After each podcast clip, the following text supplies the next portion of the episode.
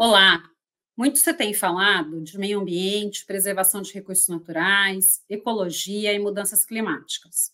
Mas como ficam as ações de preservação e conscientização nos condomínios?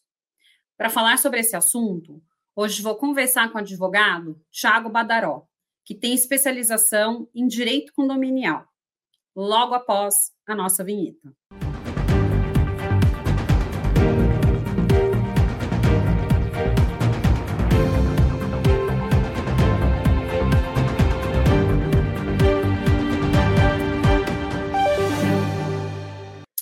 Olá, no programa de hoje eu vou conversar com o advogado condominial Tiago Badaró. Olá, Tiago, tudo bem com você? Saudações, Renata, saudações a todos que nos assistem. Estou muito bem, graças a Deus. E com você, como estão as coisas? Que bom, também graças a Deus tudo bem. Seja muito bem-vindo aqui ao nosso programa. E antes da gente começar a nossa conversa, eu queria que você me contasse um pouquinho da sua experiência profissional e do seu histórico. Perfeito, sou advogado com especialização no atendimento a condomínios. Acabou sendo um nicho de atendimento uh, na área de atuação jurídica. Eu me considero hoje um advogado de condomínios, por assim dizer. Uh, já tenho quatro pós-graduações em áreas diversificadas, porque dentro da minha sistemática de trabalho a gente entende que o condomínio passeia por várias situações específicas, exemplo da questão ambiental, que é um dos temas que a gente vai tratar hoje. E eu trabalho com condomínios praticamente em todo o país. Hoje o escritório atende basicamente cinco estados e são culturas diferentes, cidades diferentes, mas no fim das contas a gente sempre trabalha com pessoas. Ah, verdade. E você mencionou, é verdade, né, Tiago? A questão condominial, ela acaba, às vezes, abrangendo inúmeros temas, né? Que não é só aquele mais tradicional do direito civil, Uh, às vezes aparece algumas coisas aqui também de questões ambientais, acho que deve ter algumas questões regulatórias aí, então Sim. acaba sendo bastante amplo, né? E muito bacana aí todo esse seu conhecimento, essa sua, essa sua especialização. E, né, como você mencionou, né, já que a gente vai falar de questões voltadas à área ambiental, os condomínios, acho que cada vez mais eles acabam acompanhando a tendência de práticas sustentáveis e de preocupação com as questões ambientais, né? né? Você enxerga realmente essa questão? Porque eu acho que os condomínios novos, aqueles que estão que estão surgindo, que estão sendo implementados, eles já vêm com essa temática, né, Tiago? Mas e os condomínios mais antigos? Eles têm acompanhado também essa tendência? Perfeito, Renata. Eu estou entendendo hoje em dia, dentro da minha experiência e vivência dentro de condomínios, cada vez mais independente do condomínio novo ou mais antigo, que as práticas de preservação ambiental começam a entrar de forma um pouco mais efetiva. Uma coisa é fato, como você bem disse, né? Nos condomínios novos, a gente consegue ver muito mais enraizada essa cultura de preservação ambiental, e nos mais antigos, é algo que acaba vindo de acordo com as gestões mais recentes dos condomínios. ainda não é o ideal perfeito nos condomínios mais antigos, mas eu vejo um posicionamento um pouco mais uh, na verdade, eu vejo um posicionamento, por assim dizer, é, dos condomínios que mais antigos que buscam uma preservação com inúmeras práticas e trabalhos de conscientização dos moradores. Ah, bacana. E como que se dá esse trabalho aí, né? O que, que você tem acompanhado dessas ações, em termos aí de conscientização dos, dos moradores, mas em que sentido? É resíduo, é consumo de água, é, né? Eu sei que às vezes tem alguns condomínios maiores onde você tem áreas verdes, então o que, que você tem observado? Eu vejo que, a depender do condomínio, algumas práticas vêm sendo adotadas. E, por incrível que pareça, apesar da postura sempre ambiental ser positiva não só para o meio ambiente, o condomínio acaba enxergando o benefício econômico nesses tipos de postura, de alteração de pequenas sistemáticas internas. Acho que a mais expressiva delas, Renata, que eu consigo trazer para a gente hoje, é com relação à questão das coletas seletivas, que era uma preocupação que quase não existia nos condomínios anteriormente. Hoje, cada vez mais, independente do condomínio ser mais novo, mais antigo, um empreendimento recém-entregue, um condomínio até de mais de 30 anos, eh, eu vejo uma crescente preocupação com relação à questão de coleta seletiva. E aí a gente acaba passeando por outros tipos de práticas no condomínio, por exemplo, utilização de recursos sustentáveis de energia, alguns condomínios que estão trocando efetivamente a energia elétrica por energia solar, o que traz um benefício financeiro interessante para o condomínio. Uhum. Alguns condomínios, por exemplo, uh, horizontais, que trocam, por exemplo, o sistema de vigilância de carros uh, com motor a gasolina por motores elétricos, e aí numa expectativa de diminuição de poluição daquela região, que se torna também muito interessante. Uh, outro ponto também de destaque é a reutilização de águas uh, de chuva, por exemplo. Uh, às vezes o condomínio tem um reservatório específico de uma empresa que realiza o tratamento dessa água para utilização interna, seja para lavagem de áreas comuns, seja para utilização para algum objetivo específico. Então acabam sendo pequenas medidas, mas que nós acabamos enxergando um grande engajamento dos condomínios nessa sistemática de observar um pouco mais o, o que é é, o mais correto no sentido ambiental. Uhum. E é o que você falou, né? Muitas dessas ações elas acabam revertendo na economia, na economia para o condomínio e para os condôminos, né? Essa questão aí da, da substituição da energia, muito embora talvez você tenha investimento inicial, mas né, a médio e longo prazo você tem um benefício muito grande. A questão da água de chuva também é super importante e tem realmente é, condomínios, empreendimentos onde você tem telhado suficiente para essa captação e que faça sentido. Uh, é óbvio que daí, talvez os, os, condomínios mais novos, essa questão da área da, de armazenagem, eles acabam sendo beneficiados porque muitas vezes já foram pensados com essa sistemática. E daí, empreendimentos mais antigos é mais difícil, né? Até você fazer uma obra aí para a instalação dessa melhoria como um todo mas é, eu acho que é realmente é importante as pessoas saberem desse benefício, né, que acaba refletindo, não é só um benefício ambiental, é um benefício que, que se sente no bolso. E eu acho que sempre começou mesmo com essa questão do resíduo. Uh, e, e, e, essa questão do resíduo, ela passa aí para uma conscientização de todo mundo, e hoje realmente já é muito mais frequente, né, muito mais comum. Antigamente as pessoas até se perguntavam, ah, mas por que, que eu vou reciclar? Né? Por que, que faz sentido essa reciclagem? E hoje já é algo mais, é, mais natural, né, Tiago? Então, bacana aí essa sua percepção. E daí, falando um pouco aí das questões ambientais, hoje também está muito em voga a questão do SG, né? Que é a questão aí ambiental, social e de governança. Uh, e ela ganhou muita força, o SG, no ambiente corporativo nos últimos anos. Uh, e daí eu queria saber de você, o SG ele chegou também aos condomínios residenciais ou ele ainda está fazendo parte só do mundo corporativo? Eu posso dizer, Renata, de uma forma indireta, que o ESG ele já está sendo observado pelos condomínios. Apesar de, de a gente considerar as práticas de ESG uh, voltadas para o mundo corporativo, sempre uh, objetivando o crescimento sustentável, uh, preocupação expressiva com o meio ambiente, porque, querendo ou não, a depender da atividade corporativa, ela tem um impacto direto naquele meio ambiente em que ela está inserida. O condomínio, a gente tem uma percepção um pouco diferenciada. Eu sempre deixo claro, uh, também gosto de destacar que eu sou professor de alguns cursos de direito condominial e eu sempre deixo isso muito claro que o condomínio, por incrível que pareça, não é empresa. Então a gente nunca projeta um, um crescimento, mas sim uma manutenção daquela uhum. estrutura. Uhum. E aí, a depender do caso, a manutenção, obviamente, ela vai valorizar aquele imóvel ou depreciar, a, a depender da situação que a gente está enfrentando. Mas quando a gente considera práticas de ESG para o condomínio, a gente pensa numa manutenção sustentável, não num crescimento sustentável.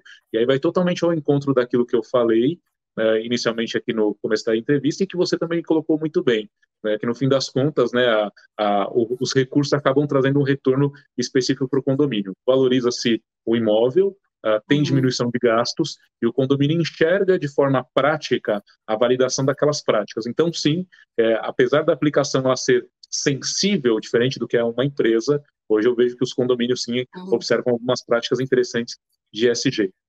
E até a questão da governança, né? A questão social, que é super importante, que é, né, muitas vezes, por mais que você queira enxugar, você às vezes tem hoje portaria virtual, mas não dá para você ter né, funcionário zero dentro de um condomínio. Você sempre vai ter aí as questões trabalhistas e a questão da, da governança, uh, né? Acho que trazendo melhores políticas aí para o condomínio, né? Então, realmente, são demandas, né, Tiago? Não dá para falar que não são demandas aí corriqueiras, né? Porque é, eu acho que a questão financeira e do aporte de recursos é, são sempre questões sensíveis, né? Quando você vive em comunidade. Exato, e mais do que isso, Renata, é, você pontuou algo muito, muito interessante, porque quando a gente também fala da SG aplicada a questões sociais, eu também tenho que pensar numa série de políticas que o gestor do condomínio síndico ou numa associação residencial, exemplo de um presidente, precisa adotar não só para a questão ambiental, mas social, de tratamento de funcionários, de cuidados específicos com questão de saúde do trabalho, é, uhum. entre outras, que pensam não só numa preservação sustentável, como eu falei, né, fazendo essa analogia com crescimento sustentável, mas uma preservação sustentável e qualitativa para aquele ambiente como eu falei, no final das contas, tratam-se de, tratam de pessoas no condomínio, uhum. tanto os moradores como os, os funcionários. Muito difícil hoje a gente ver uma estrutura de condomínio, como você disse, que não tenha pelo menos uma pessoa ali atuante, seja um funcionário orgânico contratado pela, pelo próprio condomínio, ou seja um terceirizado, porque eu preciso da comunicação. E aí a forma que o social é tratado dentro uhum. do condomínio faz com que essa comunicação ela seja mais efetiva, retornos mais apropriados, condôminos mais satisfeitos, estrutura valorizada. Sim, com certeza, né? E assim, tá me vindo, né? A gente está conversando, tá vindo outras coisas que cada vez mais acho que o SG acaba sendo aplicável mesmo à questão dos condomínios, né? Até práticas, porque às vezes tá ali o porteiro uh, e de repente uma determinada residência tem uma necessidade, fala assim, ah, você não consegue quebrar um galho aqui para mim, resolver tal situação, você não consegue fazer tal serviço, e daí fica o conflito, né? Então, até você ter essas normas claras, essas regras, a obediência de todo mundo, porque sempre tem aquele que de repente quer, ah, não, mas dá um jeito, né? Então, é, são normas, realmente precisam ser obedecidas, porque de repente qualquer, é, depois, uma demanda trabalhista vai recair sobre o interesse de todos. Então, realmente é, são questões aí a serem observadas, né? E que daí é, é, essa gestão aí do pessoal, da governança, faz todo sentido, além das questões ambientais, né? E aí, para trazer algo, algo muito interessante sobre a questão de práticas sociais dentro dos condomínios, que vão muito ao encontro das políticas de SG, uh, ah, você trouxe um, um, dos exemplos que eu acredito que sejam os mais corriqueiros dentro de condomínio, é. que é a utilização de determinado profissional, às vezes contratado ou terceirizado para trabalhos fora do turno.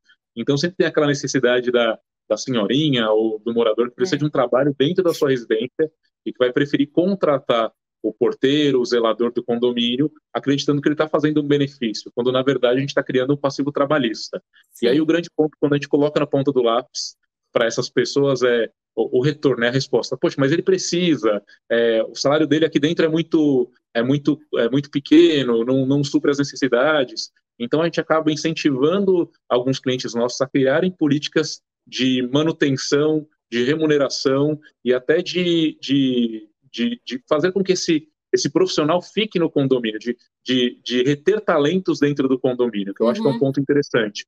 Então, por que não trabalhar com ele com benefícios adicionais, com uma possibilidade de crescimento de cargo dentro do condomínio que apesar de ser uma estrutura simplista, não é simples, mas é possível. Né? Ele pode ser um zelador-chefe, acabar treinando, depois um zelador júnior, e tudo isso corrobora para que esse profissional se sinta mais valorizado, não precise gerar demandas adicionais, menos riscos trabalhistas, aí a gente vai para aquela máxima do condomínio de novo, é, tendo mais valorização e menos gastos. Sim, é isso mesmo. Bacana. E, Tiago, é uma curiosidade, né? Para o administrador, quais os maiores desafios para a implementação aí de, dessas práticas, né? É, sustentáveis, não só na questão ambiental, mas como na trabalhista. Me conta aí um pouquinho quais são esses desafios. Acredito que o principal, Renata, desafio que o gestor do condomínio enfrenta, tanto sendo ele o síndico administradora, é a efetividade na comunicação. Porque a gente tem que sempre pensar que o condomínio é uma colcha de retalhos de pessoas com é. culturas é. diferentes, vivências diferentes, práticas de vidas diferentes, consciências sociais diferentes. Então, eu não consigo, enquanto gestor de condomínio, se eu pensar como um síndico, é, criar um mecanismo é, robótico de comunicação é, pensando numa maior efetividade. Cada pessoa tem que ser tratada de forma diferente dentro do condomínio. É óbvio que os comunicados gerais, informativos gerais, eles têm um propósito dentro do condomínio e precisam ser realizados, independente de qualquer situação, para que a, a, uhum. comunicação ela seja uh, iniciada. Mas quando a gente fala de práticas que têm que ser inseridas no nosso cotidiano, como as práticas ambientais, sociais, aí eu preciso de mais uh, efetividade no meu, na minha discussão, no meu argumento com o morador.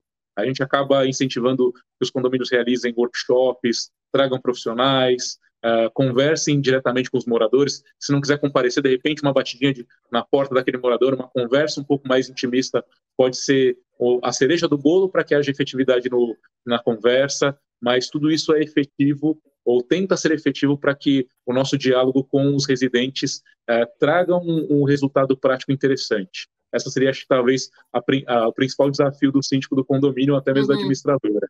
O outro é trazer um engajamento, né, independente da comunicação.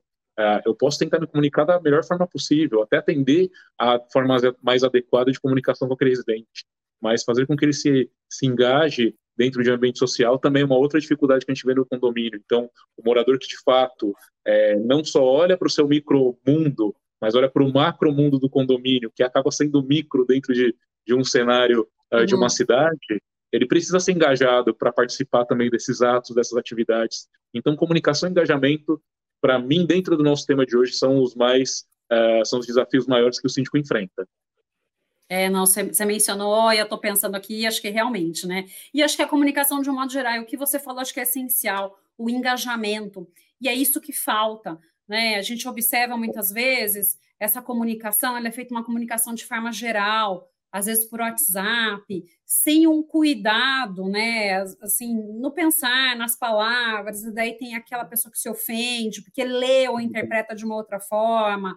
É, então, realmente, acho que esses contatos pessoais e o engajamento, o engajamento para a questão de segurança, né? É muito comum, até, por mais que às vezes todo mundo saiba, todo mundo é, tenha consciência de que a segurança é uma questão importante mas sempre ah, tem fila para entrar, então ah, tá aqui meu meu crachá aqui de entrada para abrir a cancela, peço mais um. É, é sempre o, o, burlar, né? O, o burlar para dar um jeitinho para facilitar a vida, ah, porque é o namorado da minha filha, é, sei lá, meu pai, minha mãe, e daí é, você quebra essas regras que estão ali instituídas, você tem de fato aquela pessoa que segue, corretamente, direitinho, mas você tem os outros que acabam não seguindo. E daí, é, eu acho que esse exemplo que você deu, eu acho que é extremamente importante e que falta na maioria, né, não vou falar 100%, mas acho que na grande parte dos condomínios acaba faltando a realização de workshop,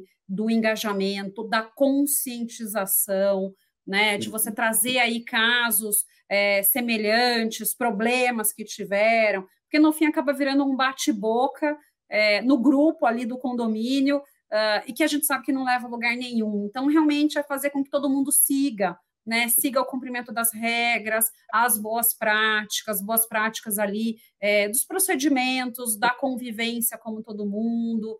Então, eu acho que desde, desde ali da horta comunitária, da, da segregação de resíduo, uh, de como eu vou tratar a questão, né? Às vezes coisa simples, iluminação da quadra, então assim, deixou de utilizar a quadra, apaga a luz, por que, que vai ficar a luz ligada, consumindo energia? Mas você tem que conscientizar, e é conscientizar todo mundo, né? É desde os mais velhos até as crianças que acabam utilizando também esses espaços públicos aí dentro de, desses, desses condomínios, né, Tiago? E a gente tem um case interessante, obviamente sem, sem expor informações que são de, de do sigilo, né?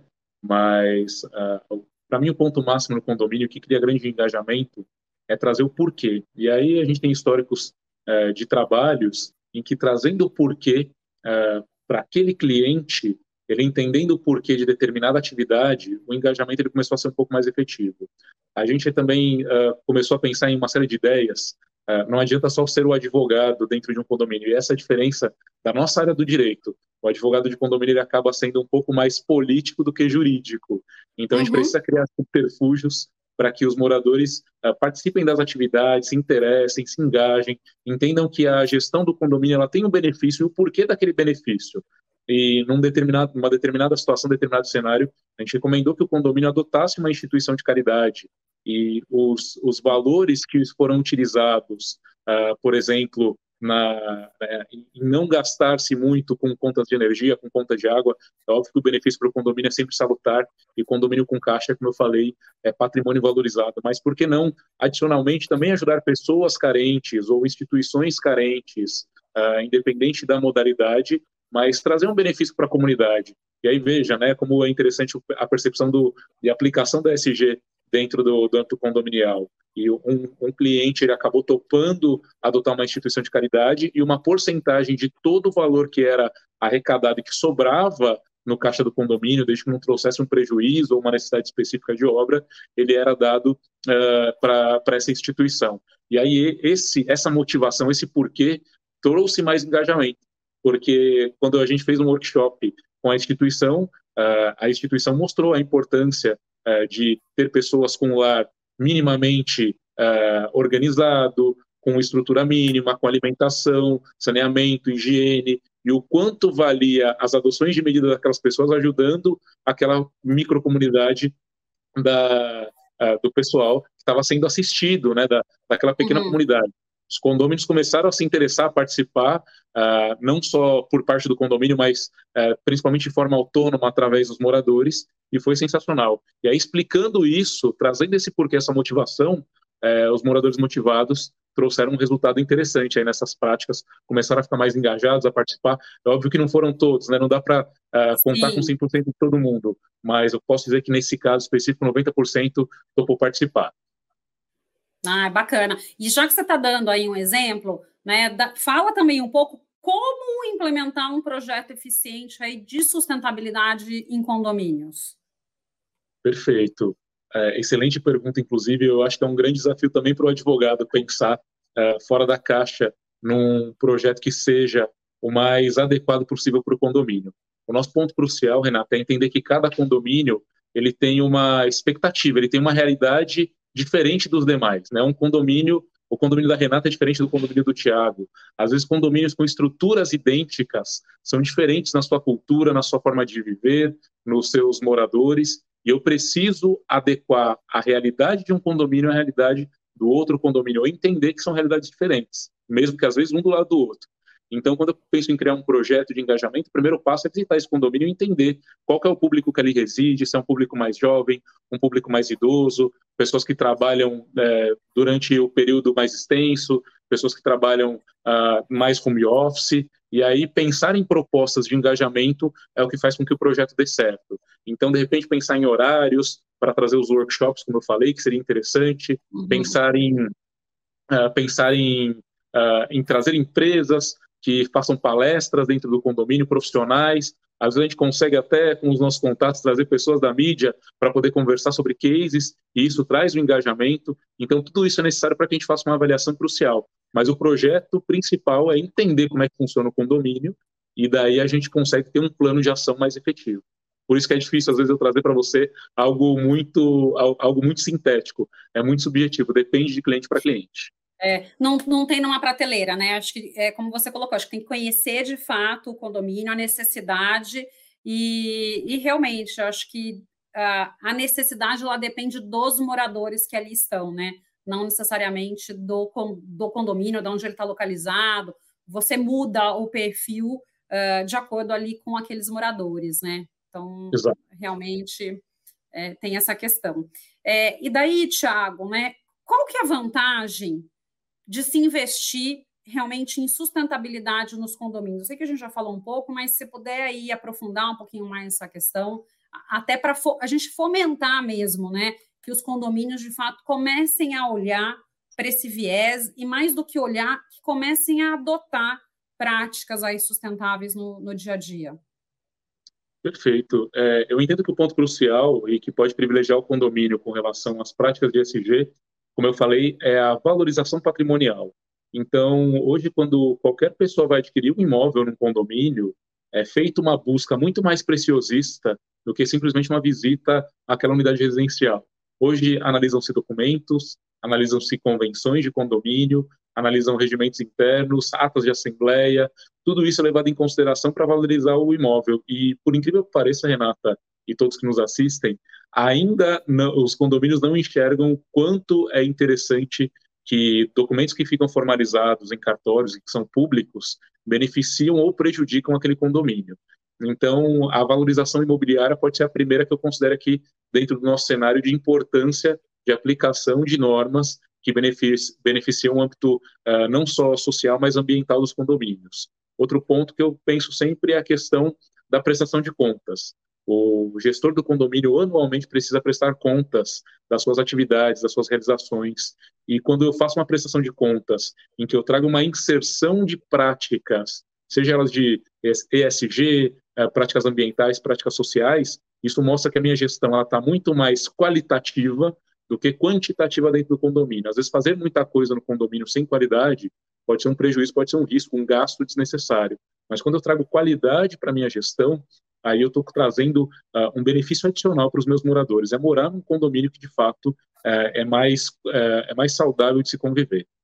Então, valorização imobiliária, melhor prestação de contas. Como eu falei também, a questão do convívio é interessante, porque se eu tenho práticas sociais, eu sempre viso o objetivo de ter um convívio melhor dentro daquela coletividade, não importa se é um condomínio prédio ou condomínio de casas. Então, no social, isso também se ganha muito. E com relação à questão, obviamente, eh, financeira, o condomínio tendo sempre um subterfúgio ou oportunidades de captação de novas rendas através eh, de, de medidas tais como reciclagem, a questão das reservas com energias sustentáveis, exemplo de placas solares, questão de utilização de água, tudo isso, no final das contas, permite que o condomínio tenha mais caixa e esse caixa pode ser utilizado em novas reformas, manutenções, uh, valorização de funcionários, como falei. Então, o benefício ele sempre impacta numa valorização. E essa valorização ela é, é financeira do imóvel ou social da convivência dos moradores. Tá. E agora, por curiosidade, tá? Você começou aí na sua fala a falar da, de condomínios que têm uh, estatuto, o regimento interno, uh, registrado até em cartório e tudo mais. Por que, que acabam sendo valorizados? É por conta da publicidade ou a depender do que consta ali nesses documentos? Perfeito. A, a questão da valorização é eu sempre entender como funcionam as normativas do condomínio. É, eu faço bastante o trabalho de atualização de convenções e regimentos internos. E nesse cenário, como a, a necessidade da publicação desses documentos, eu vejo que os condomínios que têm convenções e regimentos inter, internos mais novos, mais atualizados, eu consigo visualizar melhor a rotina daquele condomínio. Então, às vezes, tem hum. empreendimentos que são entregues e que, infelizmente, a convenção e o regimento interno são muito simplistas. Eu não consigo enxergar o que tem naquele condomínio, a não ser que, de fato, eu, eu faça uma visita uhum. uh, com mais tempo, com mais calma, porque a gente entende que, às vezes, não é a realidade. Às vezes, um casal novo que vai comprar uma unidade residencial acaba vendo a unidade, mas com, com a paixão de querer comprar o imóvel novo, acaba desconsiderando normas internas, o que causa a convivência um pouco prejudicada. A partir do momento que eu tenho normas claras públicas do condomínio e que me permitem verificar, olha, legal, posso usar academia até mais tarde, eu sou uma pessoa que trabalha até mais tarde, então aquilo ali vai me dar um benefício na minha utilização, ou salão de festas eu posso utilizar de uma determinada forma, tem pet place, então pet place ele pode ser utilizado da forma com os meus dois cachorros ou com um cachorro só, tudo isso eu consigo avaliar no cartório, através desses documentos, como a rotina desse condomínio pode me privilegiar. Porque no final das contas é isso, Renata, é o, é o lugar que a gente vai morar, o lugar que a gente vai passar é. praticamente grande parte da, da, nossa vida ou dos nossos dias fora o trabalho. Eu preciso saber como é que funciona a, o, o sistema, o ritmo desse, desse local, para que eu não tenha dissabores durante a minha experiência no condomínio. Regimento interno é a mesma coisa, né? São, são normas de rotina. Então, por que não verificar se no, no regimento interno não tem também informações adicionais? Uh, por exemplo, às vezes eu visito a questão do mercadinho, e aí no condomínio tem normas sobre o mercadinho, cobrança. Opa, o condomínio que se preocupa em cobrar pessoas que são inadimplentes com o mercadinho, está lá no, na, no regimento interno do condomínio. Tudo isso tem que ser observado para eu entender que não só o patrimônio como um todo é importante, não, bacana. Pessoal, Você não... mencionou. Desculpe, travou. Oi. Não, tá, tá para mim voltou bem? aqui. Tô, tô. É, na verdade, acho que isso que você colocou aí são pontos extremamente importantes e realmente as pessoas não prestam atenção, né? Quando você compra um imóvel, ah, você até recebe ali o estatuto, mas você não pensa naquelas regras para o seu dia a dia né? É, eu, eu, às vezes, né, uhum. né, como advogada, eu falo às vezes por mim mesma. É, a gente não não para para pensar às vezes no reflexo disso no dia a dia. Uh, e muitas vezes as, as, pessoas compram, só verificam que tem, mas não tem uma atualização e realmente fica super desatualizado para a realidade de hoje. que é uma realidade que mudou muito. Uh, então, né, essa questão da academia, às vezes tem condomínio que permite o funcionamento do horário da academia, sei lá, das seis da manhã às dez da noite, mas né, muitas vezes a gente sabe que o trabalho se estende, ou que de repente né, você vai viajar cedo, você precisaria entrar na academia, sei lá, às cinco e meia, e de repente não é permitido, porque está ali que é só a partir das seis da manhã. Uh, ou então questão da utilização do salão de festas, está ali, mas de repente tem alguma outra coisa que te limita a utilização e você não se atentou para esses detalhes, né? Então, realmente, acho que é, faz todo sentido isso que você colocou, Thiago. Realmente é né, importante, importante que as pessoas passem a, analisar, né? Não somente verificar se tem ou se não tem, mas analisar o conteúdo em relação às necessidades dela. É, então, um ponto aí importante que você levantou. E, Tiago, já né, a conversa está muito boa, mas para a gente poder encerrar, que mensagem você deixa para a nossa audiência? A mensagem final que eu quero deixar para os nossos telespectadores do programa de hoje é que as questões ambientais e sociais são, sim, muito importantes para o condomínio.